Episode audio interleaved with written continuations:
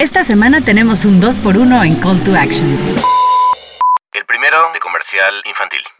Disfruta Martínez en la plataforma de podcast de Adlatina. Adlatina.com slash podcast. Con ese al final, pídeselo a tu papá.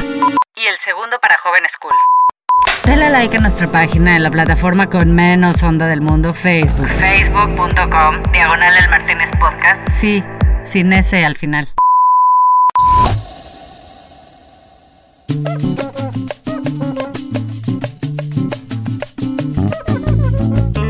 Finalmente se logró.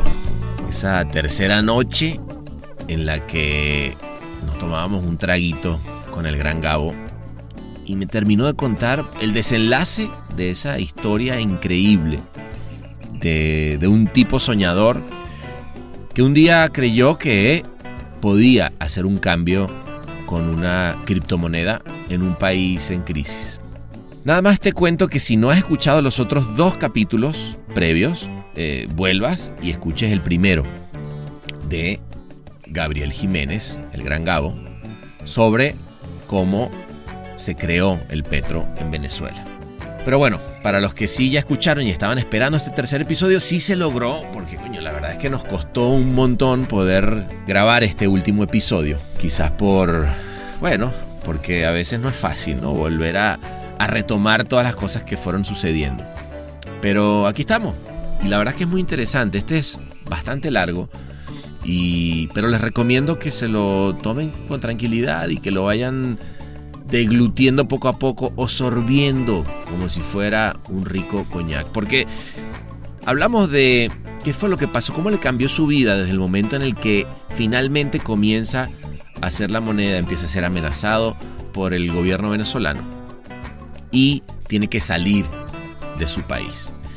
Eh, hablamos de cómo en, fuera de su país, en Chicago, comienza un poco a, intentar sobrevivir, casi homeless, viviendo en casa de, de un tío casi de la familia, y cómo finalmente en un momento llega a una convención en Silicon Valley y le transforma la vida para hacer y hacer esta nueva etapa en la que está hoy y donde le están dando la oportunidad de hacer realidad ese sueño de democratizar el dinero para todos. Así que bueno, yo les recomiendo que, como siempre, se saquen los zapatos, se saquen las chanclas, aprovechen que está esta arenita fría porque ya empieza a atardecer y se sirvan un bourbon, por ejemplo, para recibirlo en este último episodio, porque él es Gabo Jiménez.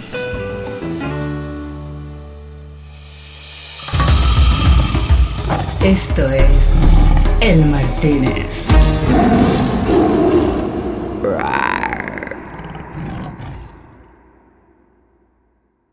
Vamos a empezar. Eh, transpórtate mentalmente a nuestro podcast bar de confianza.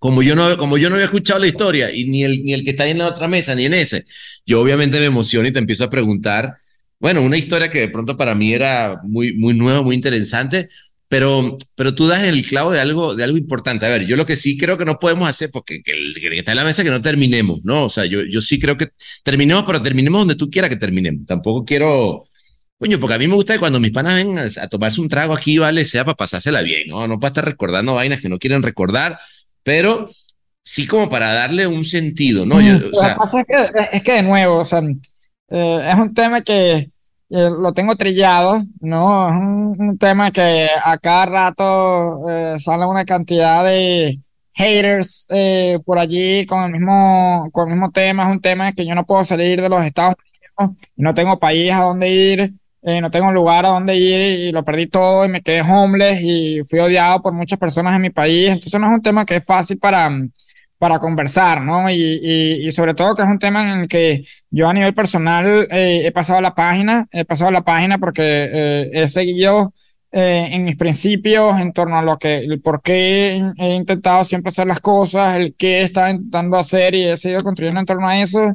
Y, mm, eh, y bueno, eh, lo que pensaba que iba a ser una conversación corta en torno a eso, íbamos a hablar un poco más acerca de, mm, de lo que se venía haciendo, porque de nuevo, no es que nada de esto no lo he dicho, no, hay cantidad de podcasts que he hablado acerca del tema, cantidad de noticias que he hablado acerca del tema, de videos que tema, o sea, eh, es un tema que, que, no es que no lo he tocado, ni que no es que no, no lo quiero sacar, no, no, eh, está ahí, o sea, están los links en internet, todo, todo eso, pero es bueno, vamos de nuevo y salen siempre una nueva cantidad de personitas por ahí, o algunos siempre se refiere con un tema que, que mm, eh, eh, eh, que sigue siendo álgido para, para, para muchas personas, ¿no? Y porque más allá de la racionalidad, más allá de la lógica, más allá de intentar las cosas de una manera diferente para buscar una solución a un problema que no se ha podido resolver, las ideologías y las políticas son dogmas del pensamiento que, que bueno, una vez que te encasillas y, y, ves el mundo de una manera, no vas a salir de ahí, no, no, no, no vas a salir de ahí. Eh, y bueno, mm, es el, el, punto en el que llevo. No, muy bien, mira, entonces yo te propongo, chico, que, que así como arrancamos ya este podcast, nos sirvamos este trago acá porque no joda, está, todo bien, pero yo estoy seguro que ninguno de esos otros podcasts donde salió te, no joda, te trataron tan bien con, como acá en el Martínez con este trago, con este trago sabroso, ¿vale? Salud. Esto está guau, esto está guau. Que me está guadito, mira, Falso, hazme favor y me, me, atiendes aquí a mi, a mi pana. Por, ser, por ser el tercero ya está guau. bueno. No, no, a ver, yo te entiendo, yo te entiendo, mi pana. Yo la verdad que piensa que, que de pronto eso, se para que está en la mesa y dice, bueno, ok, está bien, pero aquí hay un bache. Yo necesito entender cómo pasas desde ahí que fue ese, ese último, eh, ¿sabes? Hace, hace un par de horas que nos terminamos este último trago, hasta donde estás hoy en día. Y siquiera vamos a hacerlo al revés. Vamos a hacer un flash forward, porque todo lo que la gente no sabe hasta este momento es que tú todos estos, estos dos últimos dos episodios, ¿vale? Aquí en este, en este bar, me los estuviste narrando desde una oficina en San Francisco, además con un proyecto brutal. Entonces, yo lo que te, te digo, bueno, porque no hacemos, hagámoslo al revés. Vamos a, tú me vas a contar, ¿dónde estás hoy en día? ¿Qué estás haciendo? Y luego te vas a ir para atrás y vamos a ir entendiendo cómo llegaste a donde estás hoy en día. ¿Qué te parece? Vámonos.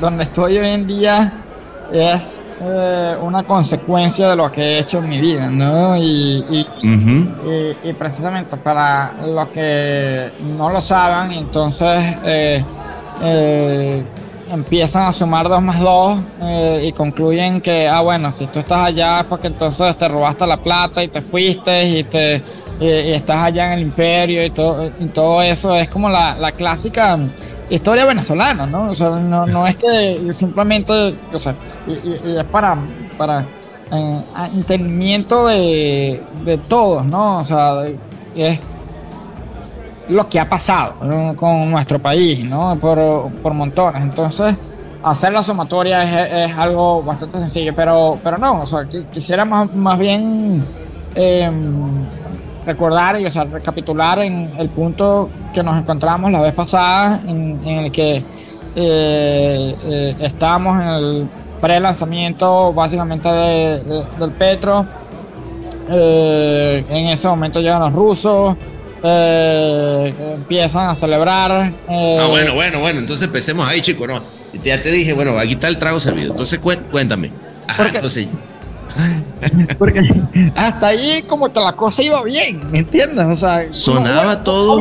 Bastante, bastante red flags había, ¿no? O sea, bastante red flags había, pero. Eh, o sea, es, el, los últimos cinco minutos de, de Oceans, por, por, así decirlo, donde hay un plot twist al final que no entiendo cómo es que se quedaron al final con el botín. Bueno, eh, al, parecer todo, todo iba a, terminar de, correr eh, y de efectivamente salir el, el, Petro en el public layer y generar esa eh, economía transparente que hablamos que se genera con, con blockchain, pero bueno, llegan los rusos que supuestamente se, se habían ido en último minuto, el mismo Alonso un Bolívar de la visita. El, maestro de yoga. Sí, el maestro de yoga, el otro que era un estafador, unas actores y actoras, actrices, digo, eh, actrices también, modelos. Eh, y, o sea, llegan y dicen, no, vamos a implementar aquí lo del Petro, venimos aquí a firmar, entonces están ahí firmando entonces el contrato, y yo, pero ¿qué, qué está pasando acá? Eh, no, o sea, ¿qué, qué está pasando acá?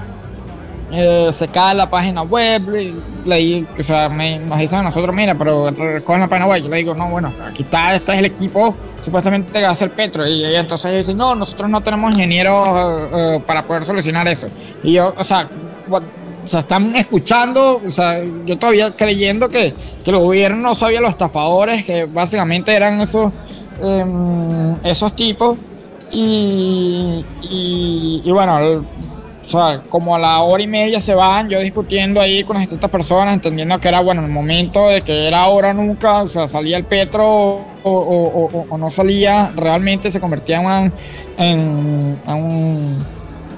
una- estafa, básicamente, eh, de lo que eh, sería una criptomoneda realmente aceptada por un Estado libre eh, y, mm, ilimitada y transparente, pero eh, luego que ellos se van, con eh, mi equipo pues logramos restaurar el tema de la página, se va uno de ellos a Miraflores corriendo y pone la computadora y todo lo demás. Eh, y, y después, en lo que él regresa, que yo seguía discutiendo con unos viceministros y unos ministros allí acerca de, de que, mira, o sea, ya nosotros tenemos todo, le estamos entregando toda la documentación, las wallets, todo, todo el tema, y esto estaba listo para, para proceder.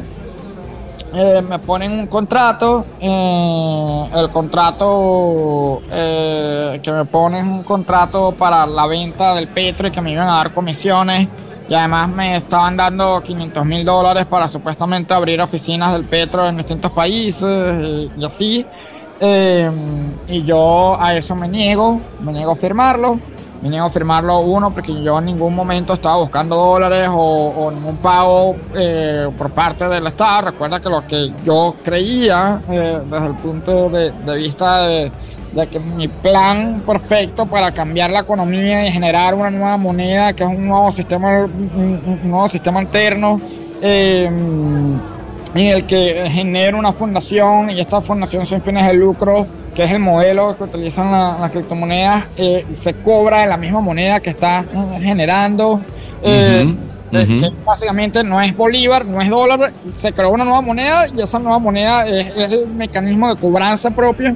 eh, De la infraestructura. Eso está generando un- una libertad cambiaria, no solamente con el petro en sí mismo, sino con todas las criptomonedas. O sea, yo hacía, yo de 27 años, soberbio, eh, sentía que me la estaba comiendo, ¿no? Y, y- y sentía que lo, lo estaba logrando sin cambiar una, sola piedra en- con. Pero bueno, me ponen ese contrato que era totalmente contradictorio a todo lo que habíamos hablado hasta el momento y, y con ese tema de los dólares y eso.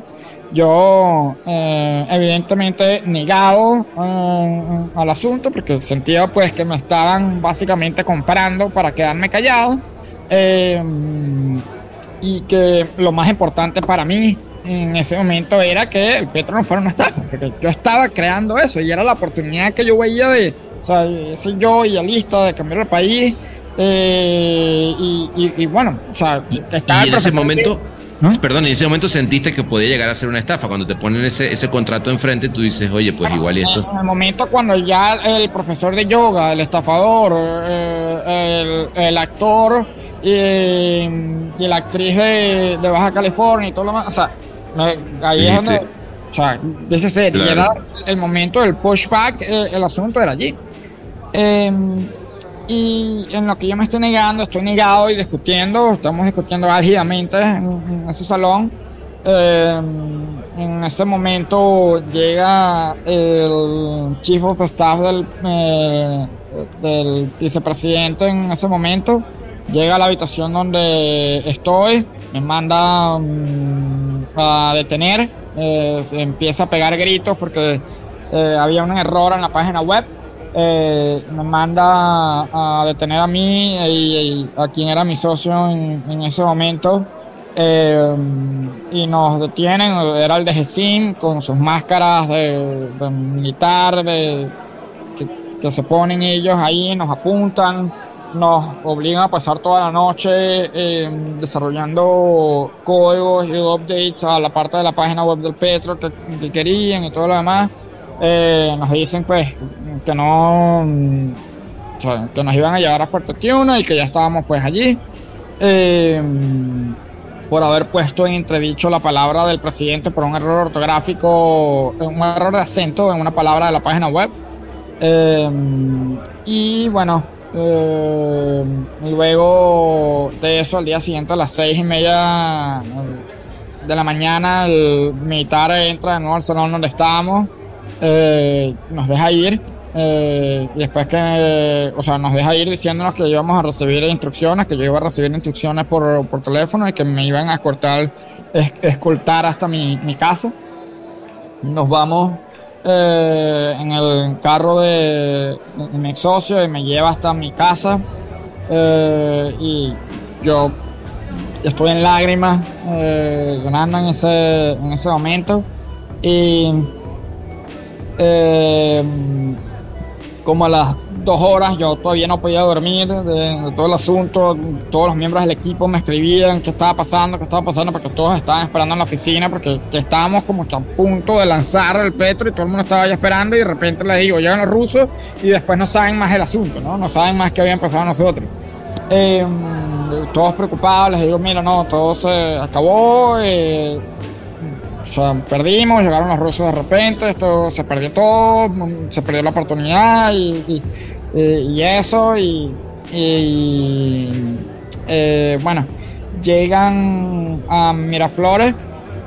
Digo, eh, de Miraflores eh, me, llaman uno de los viceministros me dice que el presidente pues solicitó que me dejaran libre eh, con la condición de que fuera a Miraflores esa tarde eh, y que pues me estaban esperando abajo de mi, de mi casa eh, para asegurarme de que fuera entonces a Miraflores a encontrarme con el presidente.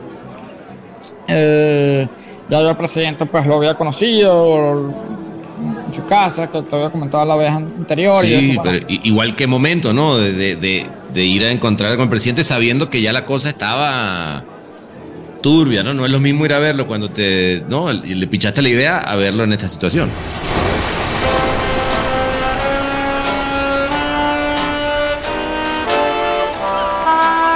El Martínez, un podcast de edición ilimitada.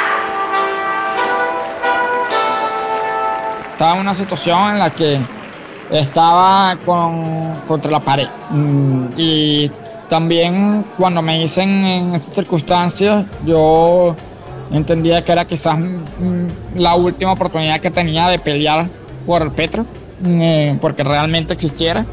Eh, digamos que estoy en el último round del boxeo y he perdido los demás, pero estoy todo coñaseado, pero... Está buscando ese último, un último derechazo que, nos, que busque el knockout en el último round, claro que buscaba en el último, no tenía ninguna otra opción. Y mi opción era no, no ir, me iba a subir el militar a mi casa, me iban a detener. Eh, y, mi opción era pelear. No, o sea, mi, opción era, era pelear. Eh, y es algo que he hecho siempre toda mi vida. Siempre mm, he sido un hustler, un luchador hasta el final. Em, eh, me llevan hasta Miraflores eh, primero paso por el Ministerio de Finanzas, me dicen, mira, eh, te vas a reunir con el presidente, pero eh, vamos a hacer un acto en cámara y te vamos a poner el mismo contrato que estuviste ayer. la condición para que veas al presidente es que estés de acuerdo en, firmar eso. yo les pido unos minutos, hablo con, en ese momento con mi abuelo, que es abogado allá, le digo, mira, estoy en esta situación, no sé cómo hacer, no tengo escapatoria. Eh, me dice, mira, al final es un contrato, mm, tú puedes firmar lo que sea, estás en esa situación, no tienes, o sea, estás en contra básicamente de tu voluntad, tú simplemente no, no ejecutarlo, luego salirte de eso, busca la manera, pero tienes que figure out a way out de la boca al lobo, ¿no? Me dice eh, mi abuelo.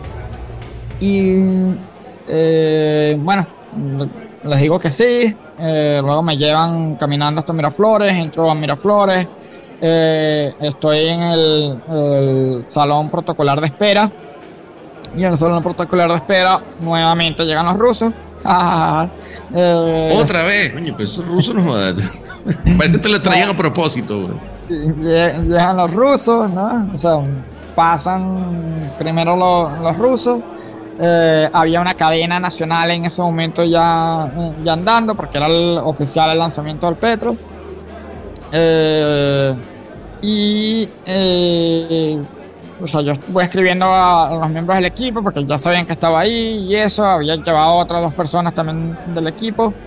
Y, y bueno, eh, me decían que había como una especie de delay. Me imagino para proteger que no ocurriera nada, nada allí. De hecho, pasan los rusos y salen los rusos hablando con el presidente, los ponen allí. Y cuando salgo, eh, cuando me hacen pasar a mí, eh, eh, es simplemente la voz del narrador y está mi voz, cu- eh, voz cubierta. De hecho, cuando voy caminando al salón eh, principal, al- donde está el, el- el presidente, quien me abre la puerta es quien me manda a detener el día anterior. Mm, mm, que era el chief de staff del vicepresidente. Me abre la puerta, me extiende la mano eh, eh, y me dice espero que, haya, que hayamos quedado claro, ¿no? Y me extiende la, eh, la mano en ese momento. Uf. Eh, eh, y bueno, paso, hablo con, con el presidente y le digo al, presidente le digo al presidente, mire, eh, aquí eh, nosotros tenemos todo listo y teníamos todo listo para que esto fuera una realidad eh, y no se ha ejecutado porque trajeron a unas personas que están diciendo que lo pueden hacer, pero ya esto está listo. Eh, estaba siendo bastante cauto, porque también estaba ahí, no solamente la persona que me había mm, mandado a detener, también estaba el vicepresidente, que bueno, era en su oficina, que estaba ocurriendo todo esto el día an- anterior, el ministro de Finanzas, eh, y, y bueno, estaban... Todo esto al aire, Gabo. O sea, to- todo esto en, en cadena. O sea, tú, tú estás diciendo esto Sí, y, sí. y- y mientras tú estás diciendo esto, está, hay una cadena nacional.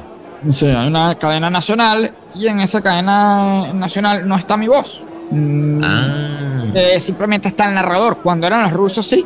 Pero a mí me cubrieron la voz por. Cuando, por- cuando tú hablabas y decías, oye, esto pasó esto, pasó esto y tal, entraba alguien a hablar, con lo cual tú no te oías al aire. Ojo, yo no salía acosando de que aquí había unos estafadores, o sea, porque entendía que estaba literalmente en la boca del Claro. lobo. ¿no? Leí Claro. la circunstancia y decía, bueno, o sea, tengo que salir de aquí vivo, eh, y, Claro. pero que, que tratar de decir, o sea, lo están bloqueando, ¿no? Eh, Ujú.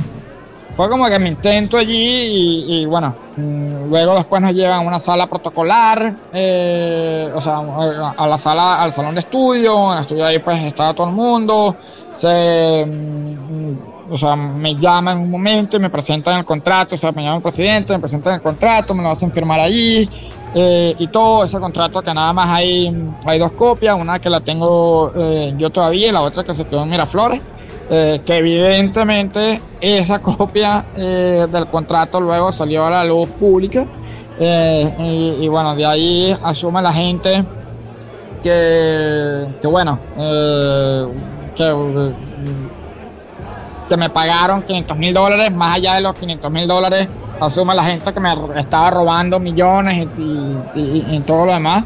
Pero mm, a partir de ese contrato, evidentemente, si me hubiese robado dinero, si hubiese tocado algo de ese dinero, no pudiera estar en los Estados Unidos haciendo lo que hago, ¿no? Claro. O sea, es absolutamente ton- tontería. De hecho, lo que, lo que ocurre después es que los días siguientes yo dije, bueno, ya que le dije esto al presidente, yo voy a ir constantemente a los ministerios a decir y a la superintendencia, recuerden que tenemos todo, recuerden que tenemos todo, recuerden que tenemos todo. eh, y diciendo, mire, estos tipos no han hecho nada, resulta ser que no me paraban pelota eh, durante todo ese proceso. Y, y lo que querían era pagarme, ¿no? Querían que abriera una cuenta en un banco ruso. Eh, eh, a lo cual estaba totalmente negado. ¿no? yo le decía, no, no, no, después, después solucionamos, no, no se preocupen, no, no se falta, o sea, eh, como dicen los abogados, tácticas dilatorias, ¿no? Mm, claro. No quiero que me pague. Eh, era, era un acto, pero yo lo que pretendía era que efectivamente el petro al final existiera, era el punto más importante. A mí no me interesaba cobrar y no quería nada de, ese, dinero. Bueno, resulta ser que ya luego, a finales de marzo, eh, Trump eh, realiza una sanción a todo lo que es el petro.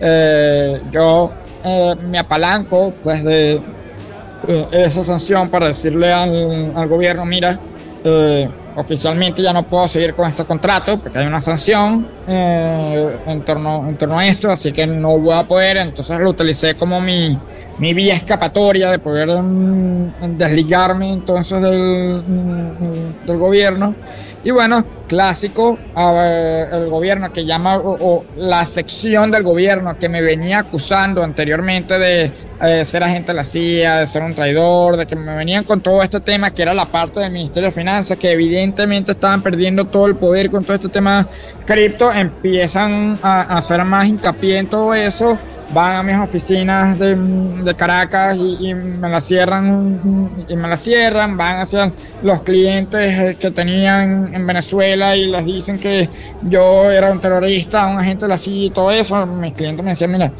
yo sé que no, pero bueno, el gobierno venezolano y, todo lo demás. Y, y bueno, eh, eh eso combinado que a nivel internacional era entonces la cara de, del Petro, del Petro que no existía y nunca eh, eh, eh, existía. Entonces yo era básicamente el creador de una estafa, ¿no? Que se convirtió en estafa Em, precisamente por, por no ejecutarse, por no desarrollarse, porque iban a perder, perder el control de las mafias eh, eh, cambiarias y, iba a generar transparencia. Entonces, em, básicamente eso también apuntaba mi reputación a nivel internacional, estaba totalmente eh, destruida y nadie quería trabajar pues con el, creador de una estafa al mismo tiempo las personas de oposición y, y diarios de oposición venezolanos, pues hablaban peste de el nuevo cripto bolichico, ¿me entiendes? Ah, imagínate, todo, ok. Todo el asunto, entonces, bueno, a nivel de industria eh, internacional, a nivel de, de país y, y, luego a nivel de oposición, que eh, toda mi vida he sido de, de, de, de oposición, y entonces me tildaban como el nuevo criptobolichico que me estaba robando seguramente cientos y billones de dólares, que era un estafador, que era todo, todo lo demás. Entonces, de todas esas eh, circunstancias. no, no, qué, presión. Sí, y yo lo que tenía era eh, una startup, ¿no? O sea, y, y pequeña, en la que además le había puesto pausa absolutamente todo para poder lograr esta gran oportunidad país que, eh, que se tenía oportunidad país, porque yo siempre lo, lo, digo, a nivel económico, el objetivo no era el petro en sí mismo. Eh, a nivel económico, el ser el, el, el, creador de un artefacto que pueda cambiar la economía venezolana, ¿me entiendes? Tiene un, más allá de, de cualquier efecto, o sea, de, ganancia que pudiera generarse de cualquier actividad económica en Venezuela a nivel global, cuando se entienden las economías globales, de cómo, cómo, cómo funciona, de cómo se valora la experiencia. En eso, eh, eh, era, era, o sea, era como que, ok, logro mi sueño, mm, o sea, de cambiar el, el, país.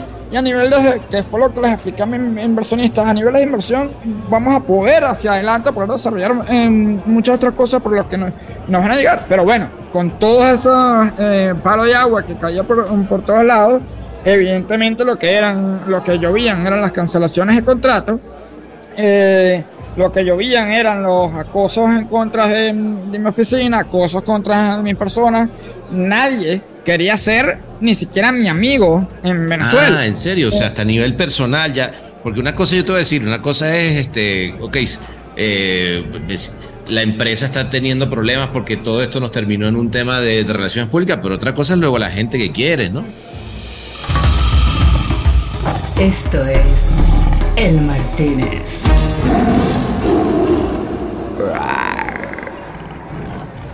El ser mi amigo, el estar en una foto conmigo, era estar involucrado entonces con eh, uh, un boli chico, que además pegando bola.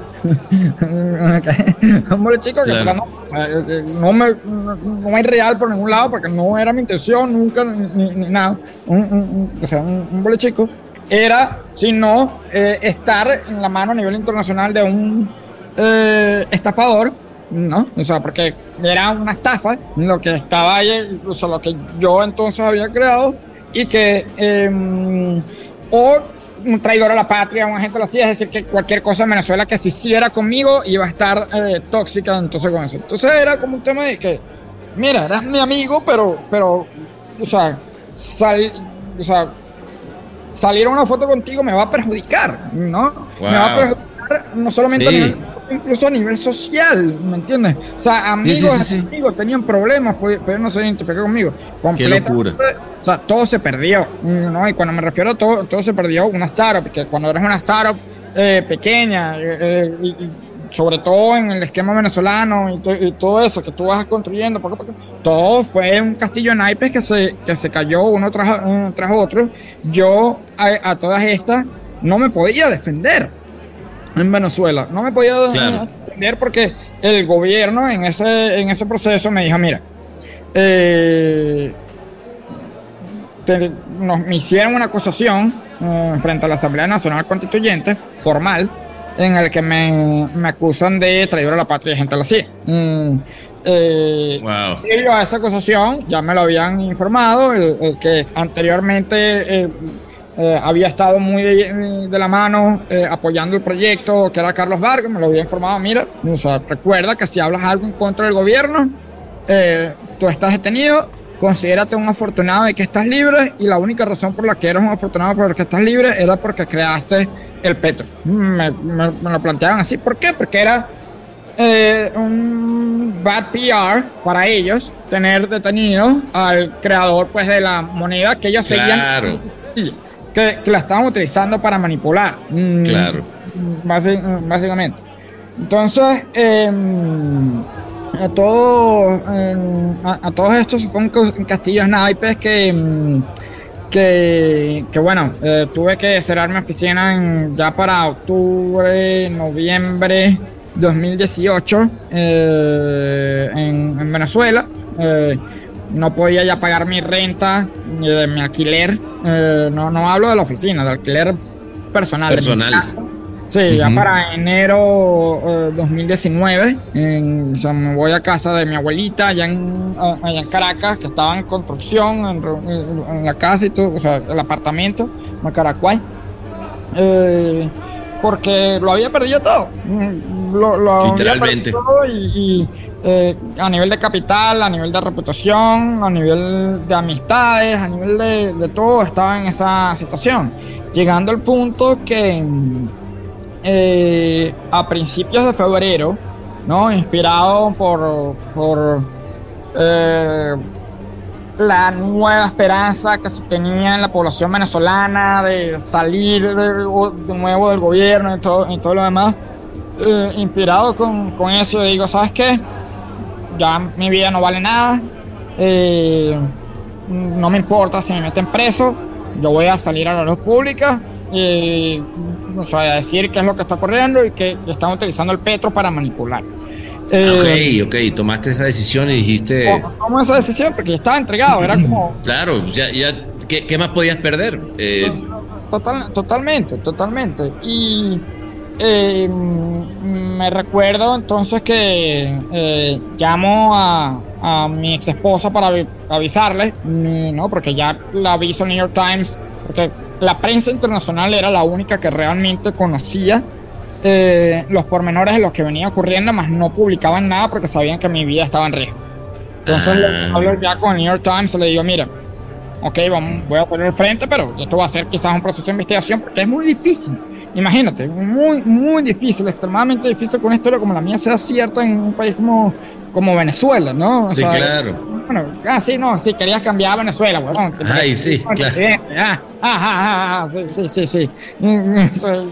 Entonces, em, eh, para que avanzaran con la investigación, llamo entonces a mi esposo para avisarle, mira, quizás sea la última vez eh, que, que, estamos hablando, eh, porque voy a salir a los públicas, no, no, me importa ya, ya nada, pero hay que, tengo que decir la verdad, que esto no están manipulando y cómo ocurrieron las cosas y todo, y todo lo demás.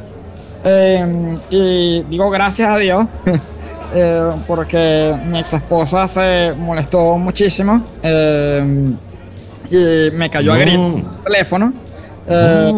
Dijo que era un idiota, que era un imbécil, que me iba a morir en la cárcel, que nadie me iba a sacar, que nadie me iba a querer eh, nunca, que mi talento no me lo apreciaban y las personas no me entendían en Venezuela, que me tenía que, ir para poder seguir construyendo y que a través de construir iba a poder demostrar lo, lo, que yo era, que ya estaba segura que si yo me iba iba a poder seguir construyendo y, y, y haciendo posible lo, o sea, en un lugar donde entendieran a las personas, pues como yo, que quieren no a través de la política, sino buscarlo solucionar.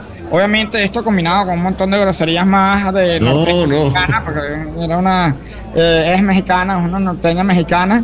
Y, y bueno, eh, la escuché, eh, la, la, escuché. ¿Y, qué, y qué pensabas? ¿Qué, qué, qué sentías en ese momento? Porque, porque tú la estabas llamando desde un lugar quizás personal también, ¿no? O sea, al final tu ex esposa, querías nada más comentarle algo que tú habías decidido y te salen con esa. Sí, sí, o sea, siempre, eh, a pesar del divorcio y todo, nos, nos mantuvimos con una relación de amistad cercana. Eh, tuvimos cinco años eh, casados y así, y eh, pues era una de las personas que, que me conocía de a fondo, ¿no? O sea, y en ese estado de depresión pues que tenía y, de entrega pues que, que, tenía era para avisarle de que mira quizás no podamos hablar más hacia el futuro pero me estoy eh, básicamente eh, diciendo en público lo que va a decir y eh, lo que lo que ocurrió y, la manipulación de lo que es esto y, y ya tenía las amenazas pues claras en contra de detener lo mínimo ¿no? o el ministro de ciencia en su momento me había amenazado de dispararme. El ministro no. de Finanzas me había amenazado de desaparecerme. Y, y, y, y, hey, o sea, no estamos hablando de, de, de cualquier cosa, ¿no? O sea, sí, sabemos sí, sí. que estas amenazas son, son ciertas y, y, había estado en la boca del lobo, ¿no? O sea, creía yo que iba a poder salir victorioso de eso. Evidentemente salí totalmente mmm, mordido a partir de eso y, y, golpeado completamente a partir de eso. Sin embargo, lo que me lo que me permitía, a pesar de todo eso, seguir era que yo veía como en, en Venezuela eh, todo el tema de las criptomonedas, eh, del Bitcoin, empezaron a florecer a partir de eh, anuncio del Petro y de los policies de, de regulatorios en torno de, del Petro en ese, en ese momento. Y fueron temas que eh, me emocionaron, o sea, no, no, no es que me emocionaron, era, era parte de, de lo que era mi tesis en torno a, no es el Petro en sí mismo, es legalizar todas las criptomonedas, es lograr que el Estado diga las criptomonedas son positivas, porque entonces estás dando que una oportunidad de que la sociedad, de que el mundo, de que los innovadores puedan desarrollar soluciones en torno a esto y se genere un nuevo canvas sobre el cual se puede construir un nuevo sistema financiero que pueda ser uh -huh. mucho entonces, el, al ver que eso estaba surgiendo, al ver que las personas lo estaban utilizando y que ya no estaba underground, que ya no estaba, era algo que, que era, era lo que me mantenía vivo, ¿no? Era lo que me mantenía, eh, por lo menos, eh, a plome. Bueno, resulta ser que eh, después de, de, esa llamada con mi esposa, digo, bueno, sí, me voy, explico al New York Times, bueno, espérense un poco más antes de, de, investigar, porque cualquier investigación que ellos empezaran me ponía en riesgo mientras yo estaba, yo estaba allí. Y ojo, no tenía dinero ni nada más, lo único que me quedaba era mi carro eh, y se lo vendí a mi mamá, eh, eh, mi carro, con lo que se lo vendí a mi mamá pues pude pagar el ticket. Lo compré justamente en el momento de los apagones. Que estaban los tickets, o sea, se, estaba haciendo por maquetía a nivel manual y todo lo demás. Y este es el, momento entonces para salir. le vendo el carro a mi mamá, me da la plata, compro el ticket y, me voy. Bueno, llego a los eh, a los Estados Unidos, a la casa de un amigo de mi papá, eh, porque todos mis amigos que yo tenía, ni siquiera nadie me quería hospedar. No sé, era un tema. Imagínate. de, eh, el, estar asociado conmigo era una vergüenza ante la sociedad eh, venezolana y así me sentía yo también, quizás no, no tanto era así, ¿no? pero, pero así lo sentía por, por todo esto negativo que estaba alrededor, alrededor. ¿Sabes? Cuando estás en un estado de depresión, em, lo que pasa por tu mente no son los, eh, o sea, sientes que todo el mundo está en contra tuya, ¿no? Claro, claro, claro, claro. Entonces lo magnifiqué también, obviamente, en ese, en ese momento. Quizás otras personas me hubiesen podido ayudar o, algo así, pero bueno, el amigo de, de mi papá me permitió quedarse en el cuarto de, los niños eh, allá, eh, en su casa en Chicago, y, bueno. Eh, apliqué para el asilo, pasé seis meses allá en Chicago y durante esos seis meses que pasé en Chicago, eh, no tenía nada ya de, dinero, eh, no podía todavía trabajar y me estaba cuidando mucho porque no tenía ya ni siquiera un país en el que ni siquiera podía ser deportado, porque imagínate, o sea, estaba totalmente eh, sin país, entonces procuré de, de mantenerme muy a línea y no podía trabajar sin el permiso de trabajo. Eh, y eh, bueno. Claro, muy cauteloso, pues muy cauteloso en, una situación donde tú decías, bueno, si todavía no me han dado el asilo, no tengo una situación legal y me están diciendo no puedes este, trabajar, pues no puede trabajar. El Martínez, pura sabrosura tropical con acento franchute los meses fríos no prendía el calentador y en los meses eh, calientes no prendía el aire acondicionado y el papá de, los, eh, o sea, el, amigo de, de, mi papá me compraba cosas porque él no estaba ahí todo el tiempo, él, estaba en otra, en otra ciudad y... Eh, y tú reducido a tu, a, tu, mínima expresión, pues, digamos, ¿no? Ahí aguantando a que... a la máxima depresión, ¿no? En ese momento. Totalmente solo, ¿no? Estás totalmente, estás totalmente solo. Eh, ¿Por cuánto tiempo, Gabo? ¿Fueron, fueron eh, esa situación de aguantar? Seis meses, fueron seis meses.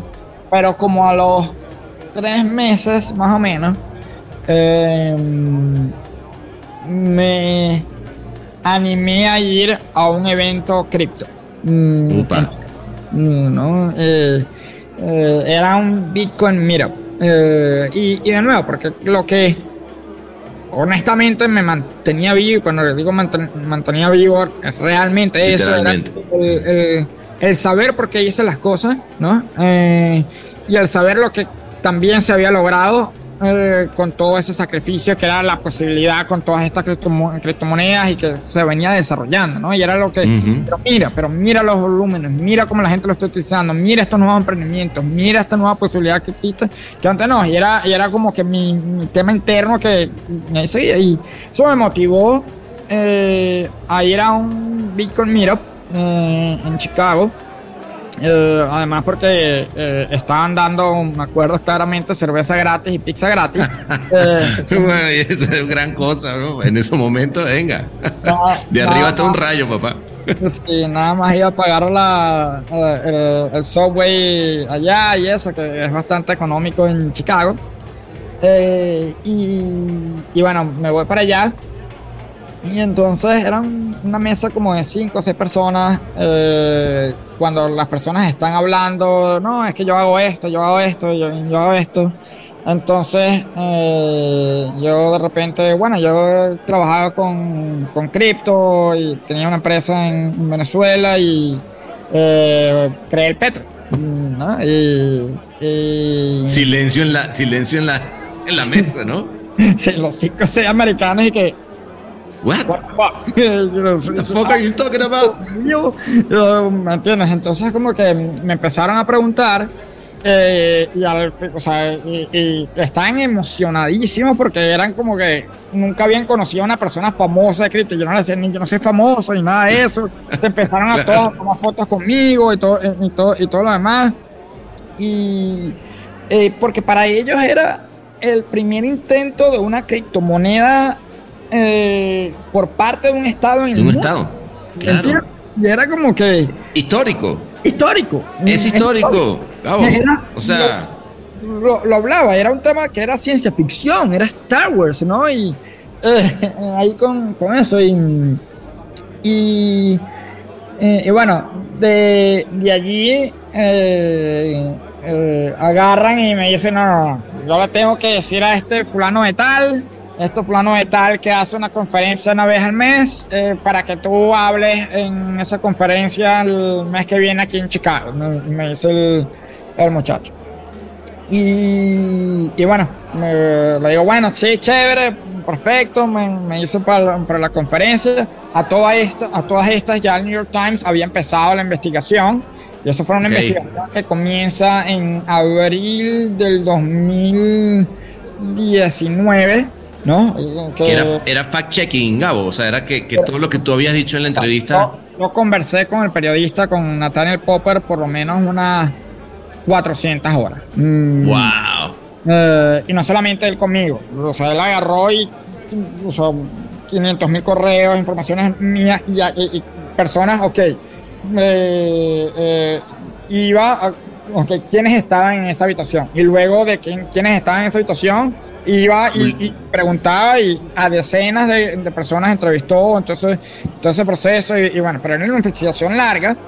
Porque de nuevo, era una historia hard to believe, ¿no? En todo- Claro. el, el- tema venezolano cómo, cómo funciona. Y yo, bueno, un idealista, algo loco, que eh, esto no cuadra, ¿me entiendes? Lo que tú hizo con lo que ha pasado eh, todo el mundo y lo que todo el mundo conoce. No me vas a venir a joder, joder a mí. Eh, Y además, eh, eh, a todas estas, eh, o sea, que tenía todos estos eh, hate por distintas, eh, por distintas partes y que cuando se te cae un castillo naipes, cuando, o sea, además por decisiones mías, ¿no? Por porque yo fui el que llevó eh, mi startup a esa dirección, muchos de mi equipo eh, no eh, me convertí en santo de su devoción. Mm, Ah, ok. eh, eh, hay- así como hay two breakups, five breakups, y bueno, y a todos, a- absolutamente todos le pedí disculpas, eh, luego en, en su momento le envié su carta, a muchos les quedé debiendo en su momento, hoy en día a todos he saldado sus deudas y con intereses y todo, y todo, y todo lo demás, Eh, pero fue un- una, la situación, una situación que, que fue más grande de, de lo que yo jamás pensé que, que Que te sería. sobrepasó.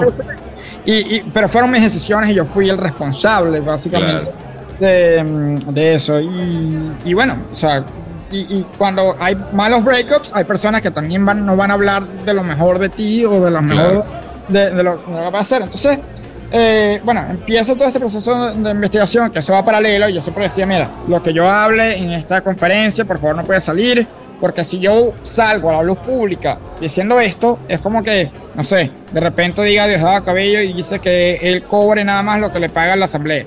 Mm, ¿Me entiendes? O sea, y, que le paguen por el Banco de Venezuela. Nada más tiene la, la, la cuenta del Banco de Venezuela. Eh, señores, nadie se chupa un dedo, ¿me entiendes? Eh, Ahí con, con eso. Entonces, em, era un tema de que nadie me iba a creer. Entonces yo necesitaba que uno de los medios con mayor legitimidad y, y- y seriedad y, aut- y autoridad pudiera hacer una investigación independiente, ¿no? Con, de una persona que estaba totalmente en la ruina y abandonada. O sea, ellos verificaron mi estado, o sea, revisaban en vivo, en mi casa y todo lo demás y todo- todos esos asuntos. Y, y bueno, eh, eh, mientras eso iba, yo eh, entonces acepto ir a, a esta conferencia. Esta conferencia que voy, cuando, cuando voy, el presentador empieza hablando, habían como unas 200 personas, estaba full. Ok. Eh, y el presentador empieza hablando, ¿cuántos aquí conocen el Petro? ¿no? Y de las 200, como 150 personas levantan la mano. Em, y, ojo, no estaban ahí eh, únicamente por lo del Petro, ¿no? Era como que cada mes se reunían eh, a escuchar Hablar de... conferencia. Pero eh, de esas 200 personas, como unas 150, 180 personas, casi todo el mundo levantó la mano y todo el mundo conocía al Petro. Eh, todos ellos, o no, no, había nadie, nadie latino, el único latino era yo, ¿no? Estábamos ahí en Chicago.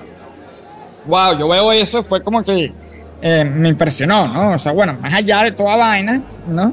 O sea, toda esta gente en este lugar tan lejos conoce acerca de, de un proyecto que, que, cree, ¿no? O sea, ahí con... Claro, claro, el claro. Narrador, el narrador luego eh, agarra y dice, eh, ¿cuántos aquí creen que eh, el petro es una estafa que era eh, utilizada para eh, lavar dinero.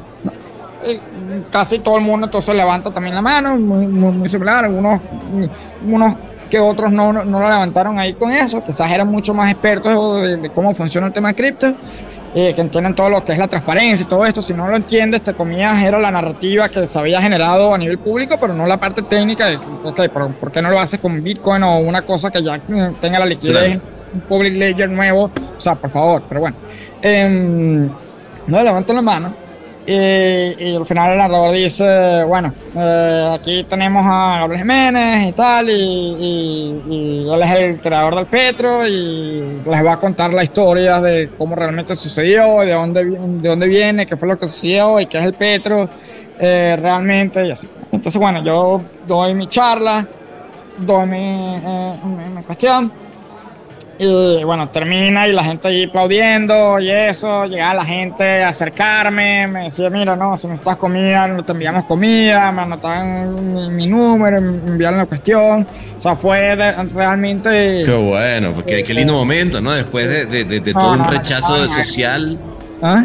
que después de todo un rechazo social, Gabo, ¿no? Me imagino de, un, de no tener país, de no tener... Eh, estar solo en un lugar, ¿no? Este, sobreviviendo, para de repente sentir que además había una comunidad, quiero pensar también, que era de, de gente afín a ti, que entendía lo mismo, o sea, te, te, te sintiendo un, po, un, poco más en, en, en, casa, ¿no? Me imagino con esa gente, no, más allá de, la, de las repúblicas y de los países, o sea, en ese momento. Solo para desconocedores. El Martínez. Yo estaba a mar de lágrimas en ese momento y, y o sea, era. Eh, o sea, de, mi estado emocional en el, que, en el que estaba era como que wow, ¿no? O sea, hay gente que sí, que sí me entiende y lo, lo pueden ver desde otra perspectiva o, o, o, esto llegó a estos lugares del mundo y, y han entendido lo que, lo, lo que quise hacer y bueno, eso me llegó muchísimo. Eh, y ahí me dicen, no, no, tienes que ir al Chicago Blockchain Week, que tienes que hacer una presentación principal en todo, en todo, esto. Y yo digo, bueno, la misma condición, me invitan como a dos conferencias más eh, ahí en, en, ese proceso. Y voy a mi, eh, mis conferencias, la última que voy en Chicago es la, la del Chicago Blockchain Week.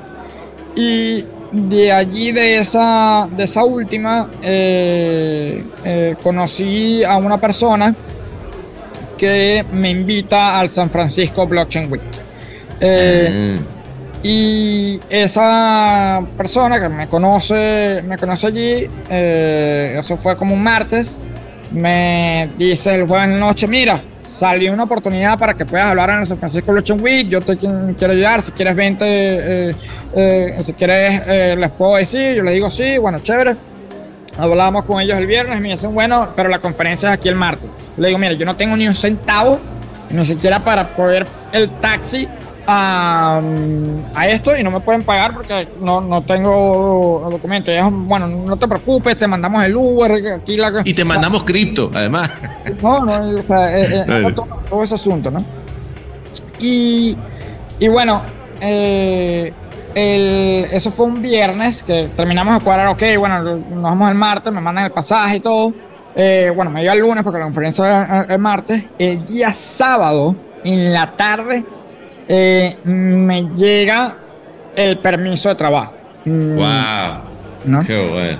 Y yo, o sea, eso también, de nuevo, mar de lágrimas. Todo, todo, todo va cayendo, ¿viste? Todo va cayendo en su lugar, ¿no? Mar, mar de lágrimas en, en ese momento, de, nuevo, no lo podía creer, ¿no? Estaba llegando, iba a ir a San Francisco, o sea, iba a ir a Silicon Valley, ¿no? Sí, no, bueno. Iba, eh, que había sido siempre mi sueño, que había sido lo, lo que mi ex esposo me había caído a gritos, que era el lugar del mundo donde me iban a entender y todo lo demás, y era como que, y me llegaba el permiso de trabajo luego de todo este proceso, y yo decía, o sea, eh, eh, o sea, voy, ¿no? O sea, ahí ya iba con todas mis energías, ahí voy a este, mm, a este lugar no sé, pero tengo que lograr eh, lograr algo, de, conectarme, es una, oportunidad.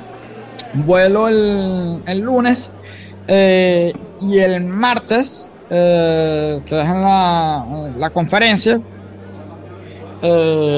hablo en, la conferencia y después de mi presentación, eh, que bueno, estaban ahí como asombrados, wow, no, no sabía que había sido de esta manera y todo lo demás. Estaba un panel que también participaba, que el panel era acerca de stablecoins en Latinoamérica. Eh, y bueno, estaban un poco de eh, gringos, ¿no? Ahí hablando acerca de en Latinoamérica y, y o sea, yo había realmente estado trabajando en todo el asunto. De hecho, el Petro en sí mismo era una especie de stablecoin que, que estaba diseñando y, la funcionalidad, la utilidad y lo que venía trabajando en, infraestructura, en el tema cripto. Eh, hablo con mucha prioridad en todo, todo, ese tema. Y al lado mío eh, estaba sentado eh, el fundador de un proyecto que ellos estaban buscando diseñar una stablecoin descentralizada. Eh, querían que fuera descentralizada porque querían que fuera de uso global por las personas, eh, sin importar dónde eh, estuvieran y si pertenecía a alguien, pues iba a tener alguna tendencia, pues o bien sea político, o corporativo y todo, entonces tenía que ser tan neutral como Bitcoin. Eh, para eso el, el, de la descentralización era fundamental, tenían esa visión. Em, y en lo que bajo del, del, panel, esta persona se acerca a mí, se presenta conmigo y me dice, hola, ¿qué tal? Mi nombre es Nevin Freeman. Eh, él es el, o sea, él es el fundador, CEO de Reserve. Me parece conocido eso, fíjate. Ese nombre. Eh, y bueno, nos conocemos en ese momento. O sea, empezamos a hablar, habían otras personas allí, me dicen, tenemos que ir a cenar, ¿no? Vamos, vamos a cenar. Eh, habían otras personas allí y, y, yo hablando acerca del por qué eh, de las cosas y con él y que funcionaba y que no, y, eh, etcétera. Diciéndome, mira, nosotros hemos visto Venezuela y, estábamos pensando en hacer un piloto allá, quisiéramos, o sea, te gustaría como que hablar con, con gente del equipo para que aprenda de, de, tu historia de, de Venezuela.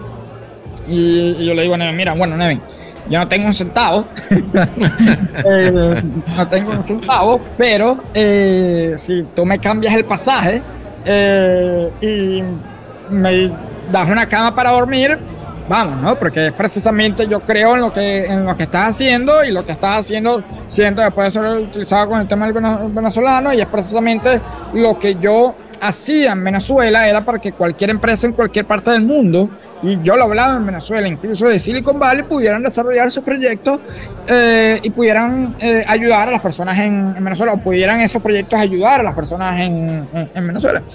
Y, y, bueno, era como la, la, oportunidad, mira, o sea, quizás este proyecto puede eh, materializar lo que yo predicaba que se podía realizar con lo que yo estaba desarrollando en Venezuela y con la legalización de, eso. Y oh, tranquilo, te, el pasaje, me lo ponen una semana siguiente, eh, pero quiero que conozcas al, equipo y que janguees con nosotros esta semana ahí en, la oficina. Eh, me deja dormir en, en su casa. eh, y las comidas me, me dijo, no te preocupes, te las damos ahí en la oficina, en las comidas eso. Paso toda esa semana, entonces ¿Y qué conociendo... tal? Bueno, imagínate, porque, o sea, digo, venías de Chicago, bueno, de pronto ya San Francisco, y de repente estás ya en pleno Silicon Valley metido en una oficina una semana viendo lo que, no, pues el, el corazón donde empieza todo. Sí, bueno, eh, digamos que eh, yo tenía la adrenalina a un millón eh, y tenía las eh, ganas, tengo, eh, no es un tema que, que para de demostrar lo que es posible y no de demostrar lo que es posible, de, eh, porque con, con esta tecnología, porque no se trata de eso, ¿no? Se trata de realizar un, un impacto de, de, de poder ayudar a, a, las personas construyendo soluciones, de irnos más allá de lo que nos dicen los políticos, de que ellos son la solución y construir directamente soluciones que puedan cambiar la vida no solamente de, de cientos de personas, sino de decenas de millones de personas o cientos de millones de personas en todo el mundo y de construir soluciones. Allí con eso la tecnología es algo fundamental y el tema de, del por qué veo cripto como un, un, medio para poder lograr esto es porque es, es precisamente una nueva oportunidad, un nuevo canvas para poder desarrollar un, sistema eh, eh, eh, financiero con mayor inclusión, con los mismos niveles de oportunidades y con un acceso universal. Entonces, eh, veía todas esas oportunidades, ¿no? Y quiero hacer todo eso. Tenía ese, ese hunger, sobre todo como una persona como yo, en la que básicamente parte de tu país, parte del país se ha burlado eh, de distintas maneras, ¿no? Y, y, me han visto incluso internacionalmente como eh, el creador entonces de una estafa, ¿no? Entonces era como que eh, tenía todo, todos los ingredientes, ¿no? O sea, era poder, poder lograr el sueño que, que, en algún momento te propusiste, realmente llevar adelante en un lugar que, que es donde está el cambio tecnológico del mundo y realmente además aplicar el modelo y decir, perdón, lo hice yo. Eso que todos ustedes me llamaban estafador, aquí estoy, ¿no? Eh, y hablar a través de la acción, ¿no? No como claro. los no, no, hablar a través de la acción, del impacto, del logro. Entonces, eh, era un, un, un, tema muy, o sea, un, un invito allí muy particular paso toda esa semana que lo que había conversado con Nevin, bueno, de, de quedarme esa semana era, mira, yo me quedo, pero lo, yo me estoy quedando, eh, esa, esa semana era porque veía la oportunidad de poder llevar esto a Venezuela, ¿no? Y, de, de y, y, no del tema de Reserve, porque no se trataba de, de Reserve, es que veía la, o sea, yo le decía a, a Nevin y al equipo, mira, a la gente no le importa qué blockchain es, la gente está utilizando papel toalé y pañales, ¿ok? O sea, no, uh -huh. no olvídate, esto es tecnología, o sea, first world problems. ¿Me entiendes? O sea, hay, hay, elementos mucho más básicos y esenciales que no están disponibles para las personas que se pueden solventar y que lo que hay es que hacer es hacerlo conveniente accesible y esto es una oportunidad para hacerlo. Y, y bueno, resulta que eh, pasa esa semana ¿eh? y luego que pasa esa semana, Nevin se reúne conmigo trabajo con todo el equipo y, y yo siempre soy muy eh, eh, como que me invito en, en todo lo que la, las personas están haciendo ¿no? y pregunto y investigo, indigo y, y doy recomendaciones así es, no estoy, eh, no estoy con nada eh, y asomado pues asomado asomado soy un, un asomado y, y o, opinador opinador, opinador. exacto exacto eh, y eh, Nevin se reúne conmigo y me dice, mira, eh, tú tienes un lack of social cues. Eh, eh, y es algo que al equipo como que le choca un poco. No, o, sea, okay. o sea, eres un asomado, entonces tienes como un lack of social cues, el equipo le, es un poco chocante, ¿no? Y me dice, pero más allá de eso, me dice Nevin, eh, el equipo ha goleado y ha leído las noticias y está sumamente preocupado eh, de traer a una persona en el equipo como tú. Con, mm. uh, con el perfil, ok, ok, ok. Eh, claro. Perfil eh, periodístico, social. O Pero negativo, porque Negativo, negativo, claro, claro, claro. negativo, o sea. Eh, sin Perdón, embargo, a todas estas, no, ah, ya, ya, había salido la nota de The Times. No, no, no, a todas estas ah, no, había salido en el Times y yo los había explicado a ellos que estaba saliendo esa investigación de, el Times. Em, y me, pero me dicen, eh, me dicen, pero yo creo en ti. Ah, qué mae. Y me dice, pero yo no te puedo contratar. Me dice, me dice, no. Ok. No te puedo contratar porque no puedo ir en contra de mi equipo. Mm. Uh, Nevin es, un, grande. Eh, ¿no? y, Total. ¿Habla muy bien de él? Sí, no, puedo, no te puedo contratar. Eh, si tú quieres, eh, me dice Nevin, te puedes quedar en mi casa, puedes venir a la oficina y puedes comer aquí, pero no te puedo pagar y sé que no tienes ni un centavo. Eh, quizás puedes ir a trabajar en otro lugar, tienes ahí tu permiso de trabajo. y yo le digo a Nevin, bueno, lo, lo del social eso no me sorprende porque es algo que hasta mi mamá eh, me ha dicho desde pequeño. mis amigos que me conocen es, como parte de eso. Y. Eh, pero le, dijo, lo que yo lo he balanceado siempre es precisamente es con trabajo, ¿no? Y demostrando y le decía a él, mira, eh, esto lo que ustedes están haciendo, la capacidad que ustedes tienen acá, eh, es una oportunidad que yo quiero aprovechar para poder llevar un producto a Venezuela. O sea, no me importa que no, no me paguen, no me importa que no haya nada. Yo voy a estar allí en, la oficina, voy a arrancar eh, ideas y me voy a mantener desarrollando eh, ideas, pero además voy a, a, llevar ese piloto a Venezuela y hacer que ese piloto tenga éxito en, Venezuela y no hace falta que me paguen nada. Bueno, eso es muy, un espíritu emprendedor de alguien que había sido muy emprendedor. Que no, necesitaba de que, incluso en la situación económica en la que estabas, que nadie le dijera que estaba contratado o no, porque tú sabías que ibas a poder hacer con una plataforma lo que, lo que se te ocurriera, ¿no? Un bar inclausurable. El Martínez. Con todas las conexiones que eh, que yo estaba en contra. Hay un dicho en BC, never, um, never bet against a founder that has lost it all. Because has um, uh, everything to prove and nothing to lose. Um, Muy bueno. It, was my thing. Y nadie me dijo, bien, eh, pero ya sabes que no te puedo preguntar. Eh, eso seguramente cambiará eh, más adelante porque vamos a hacer que esto vaya. Bueno, chévere. Eh, y bueno, parte de mi moto, eh, eh, yo siempre creo que si se le pone el esfuerzo suficiente a las cosas, se pueden lograr grandes, grandes cambios y la gran diferencia. llegaba de primero a la oficina, llegaba a las 5 de la mañana a la oficina y me iba de último, o sea, era el primero que llegaba y la última persona que se iba todos los días.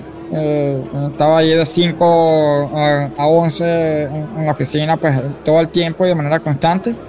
Claro. Eh, sin tener contrato ni nada. parte de lo que yo le decía a Nevin en un principio, mira, en este momento, y no me gusta utilizar eh, las metáforas militares, pero fueron las palabras literales que yo le dije en su momento, soy un general sin ejército. Mm. Y, y, ojo, yo me pongo a hacer la cuestión, hago directamente, pero a pesar de que no estaba contratado ni nada, igualito me les metías en oficinas a cada uno de, los muchachos, me metías en la computadora, les decía que no hicieran esto por aquí, que se metieran por allá, no, entendían cómo este salido llegaba tratando de decirles que la cuestión, pero que de repente entonces, cuando lo hacían como yo estaba diciendo, la vaina salía y salía mucho mejor de lo que estaban entonces desarrollando. Y era como que, wow, you were right. ¿Me entiendes? O sea, claro.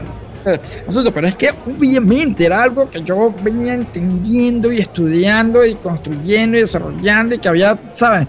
Arrejado mi vida en, todo ese, en todo ese proceso. Y, Y luego eh, me dicen ya a finales de enero, porque como que se dan cuenta de que la cosa como que está agarrando forma y que mis ideas eh, tienen como que eh, una, una, noción. Me dicen, bueno, Gabriel, eh, si quieres vamos a, a, invertir un poco más en este piloto. si quieres contratar a un pequeño equipo en Venezuela, podemos tener un pequeño budget para que se contraten unas cuatro personas, pequeñísimo budget. el budget no superaba ni eh, los 6 mil dólares eh, para hacerlo. Eh, obviamente con Venezuela era más que suficiente. Obviamente porque conocía también a las personas y en 24 horas armé ese equipo de cuatro personas y con las personas correctas específicamente que, que, necesitaba porque lo que tenía que construir en Venezuela era una plataforma que no fuera fácilmente censurable por el gobierno. Eh, Yo mm. sabía de entrada, mira, esta gente no me quiere ni, con nada, ¿no? Y, claro. con, con, eso, sino que cualquier entidad centralizada en el gobierno es posible víctima de un acto de extorsión por parte del gobierno venezolano. Eh, que lastimosamente, a pesar de que no, no, no, se quiera, pues es lo que termina muchas veces ocurriendo. Y, por eso que la gente muchas veces cree, ah, no, eh, mucha gente es enchufada en Venezuela y todo eso, precisamente por eso. Entonces yo entendía, mira, si esto va a funcionar, esto tiene que ser de una manera lo más descentralizada posible, todos los que son los procesos de liquidez y bueno, hacemos unos robots, no nos conectamos a unos API del banco porque no existen, eh, buscamos unos proveedores de, liquidez, estos generan distintas eh, cuentas, empezamos a construir de, mm, de esa manera, y la, pero a nivel de la experiencia, lo que quiere la gente es simplemente una cuenta en dólares un sitio donde se deposite, donde se retire y donde se envíe eh, dólares y se pueda cambiar a, distintas monedas. Eso es lo que nosotros tenemos que, mm, que lograr. Tenemos que hacerlo eh, eh, de, de, una manera como si fuera Cash App o como si fuera Venmo. En donde no, no, no se trata de cripto, no, no, olvídate de, cripto, de, de todo eso. Entonces, eh, nada, empezamos, eh, armo ese equipo de los, o sea, en 24 horas se quedaron asombrados los, gringos porque además eran personas de altísimo nivel, eh, a, niveles de, conocimiento de la industria, del tema, pero, pero digamos, eran personas que a nivel de industria me conocían, cuando los llamé, eh, entendieron también el tema de la, la oportunidad. Y eh, luego en marzo eh, ya finalmente en marzo, porque todos los cambios que estamos haciendo, y, o sea, de nuevo, tenía más de cuatro meses trabajando sin, sin un centavo, me dicen, Gabriel, o sea, ya todo el equipo, te has ganado la confianza de todos, han visto que lo, que estás diciendo, que tienes razón, y que eh, este piloto, que lo que estás haciendo tiene algún sentido, eh, y, hemos visto que las personas lo están empezando a utilizar y todo lo demás, vamos a contratarte, porque lo que querían ellas, ellas comprobar es que las personas utilizaran las stablecoins, ¿no? Quiero no quieren utilizar con las personas lo que quieren utilizar es una moneda eh, estable que funcione mejor que el papel toalé. ¿Me entiendes? O sea, no, importa. Em, claro, claro. O sea, el dólar, ¿no? El dólar es lo que las personas entienden. Vamos entonces en, allí con, con dólar. Entonces me terminan contratando en marzo de, eh, del 2020. Eh, me contratan como director de América Latina en ese momento.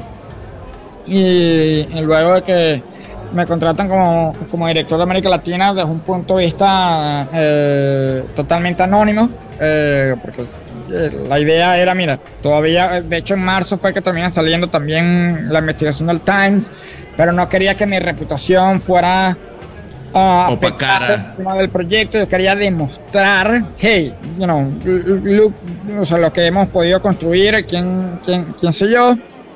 Eh, como al año ya salgo a la, a la luz pública. Eh, luego empieza a crecer muchísimo la, la, la aplicación. Logramos Product Market Fit en, en Venezuela. Llegamos a, a más de 700 mil usuarios. Eh, Bien. En general que que hemos, pues, eh, tienen cuentas en, Reserve y que la utilizan en su día a día y, todo. Eh, cuando después que salgo a la luz pública, que Nevin escribe un artículo acerca del por qué confía en mí y todo, todo eso. Luego mm, me terminan nombrando como COO del proyecto. Eh, oh. Eso fue en enero del año eh, pasado. Eh, oh, vale, pero salud, salud, vale, espérate, espérate, te me está yendo muy rápido, vale, salud. sí, bueno, salud. muy bien. Y en ese en proceso, luego de mm, llamarme como, como CEO, eh, parte de lo que ha sido el.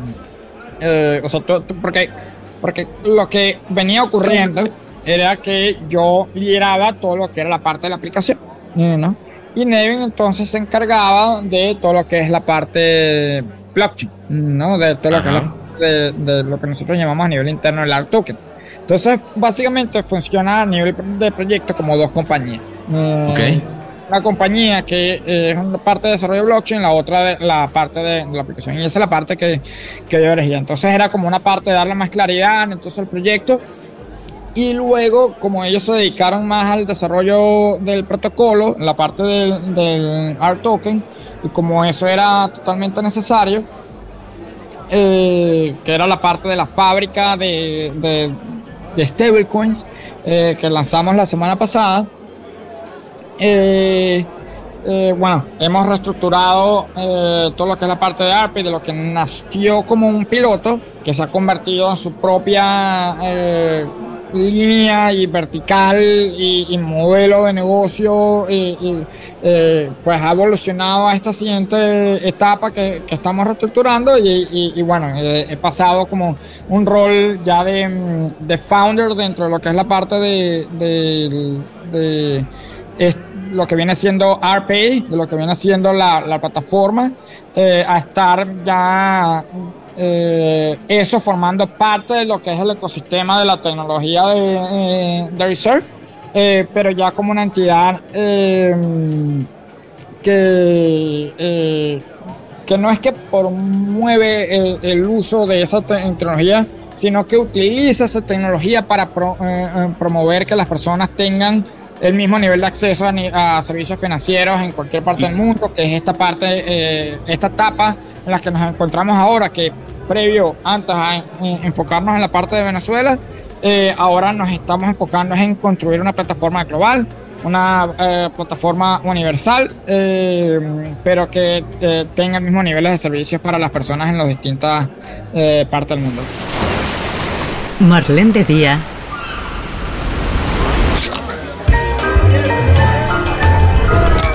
de noche. El Martínez. Me decía, algo que nace como un piloto se convierte, bueno, no, no sé si en la vertical más importante, pero si hablamos de, Reserve como compañía, sé que, que, es, que es algo bastante fundamental cuando pensamos en la expansión a nivel global, ¿no? que es el stablecoin, como rompiendo los paradigmas que conocemos del dinero en el mundo y de cómo la gente se relaciona con el dinero, ¿no?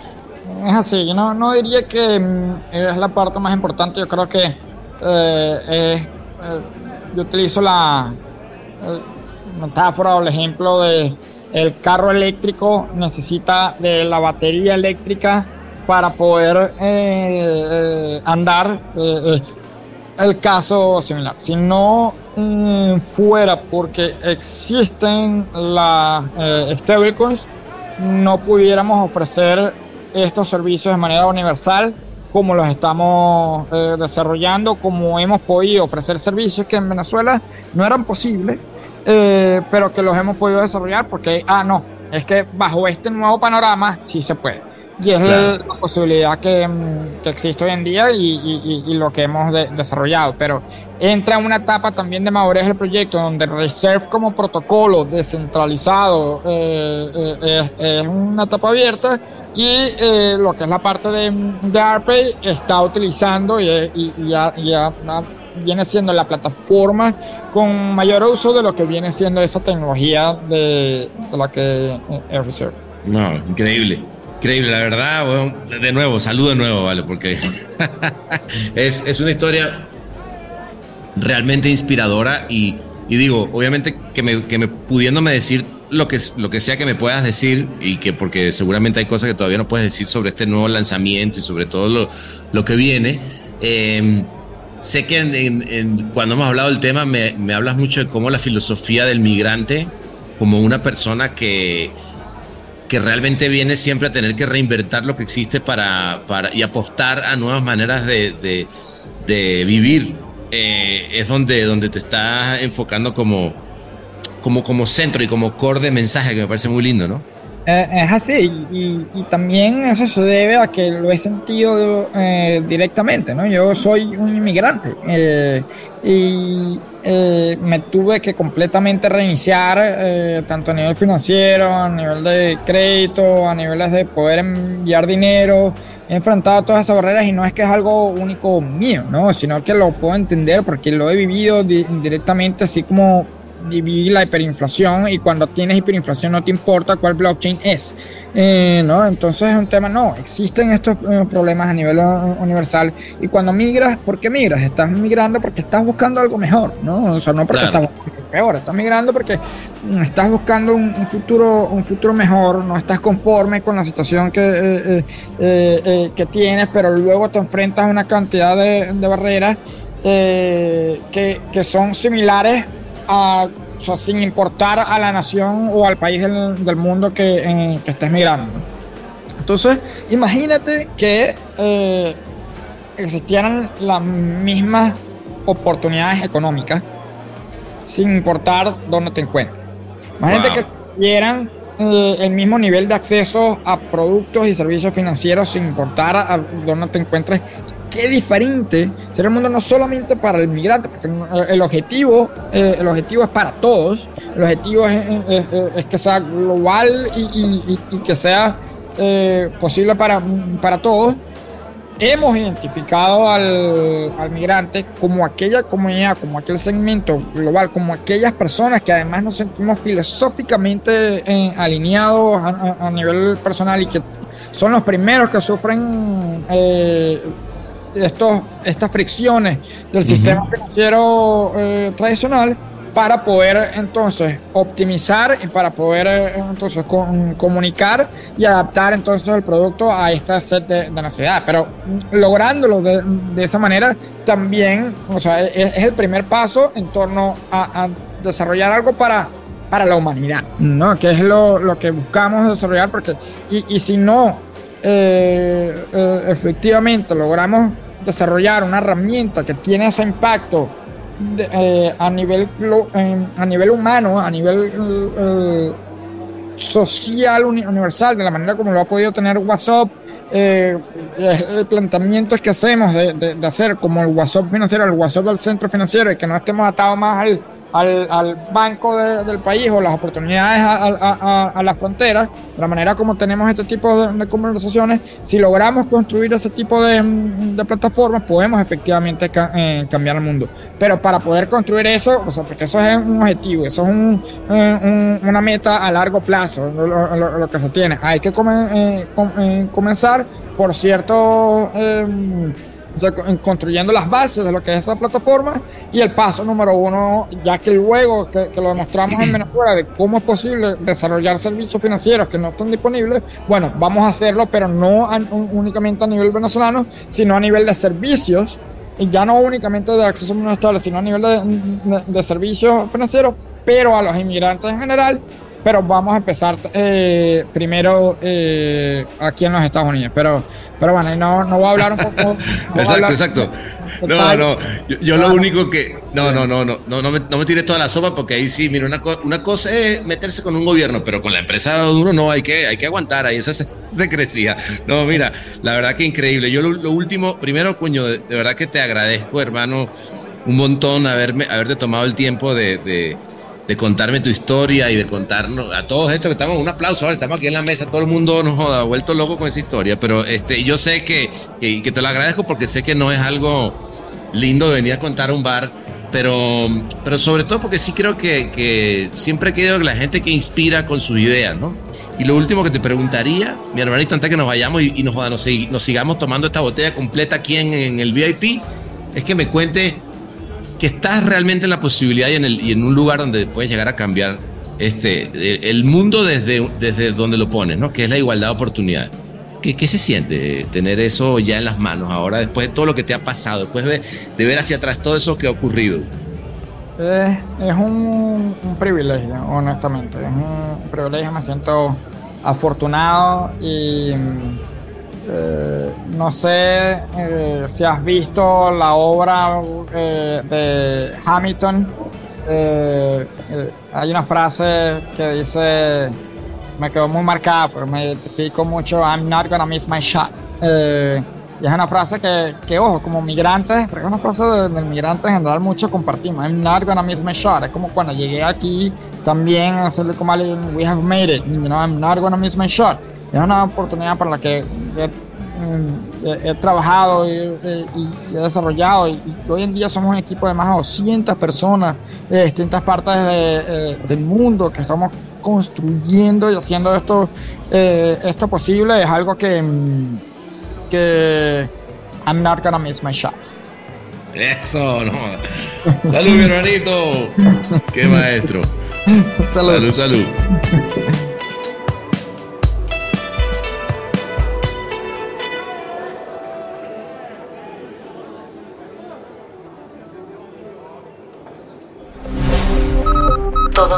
Reservados y todos los torcidos depravados. El Martínez.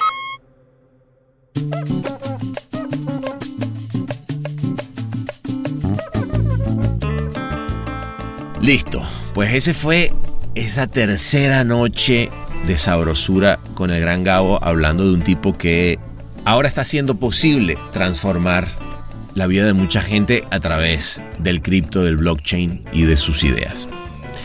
Eh, nada, con él nos quedamos un rato largo y seguimos hablando de muchas cosas que no podrán salir a la luz pública, pero que son interesantísimas. Así que, pero nada, nos vemos entonces en el próximo episodio. Sírvanse otro traguito y alcemos las copas para brindar, porque de nuevo la vida es una. Abrazongo.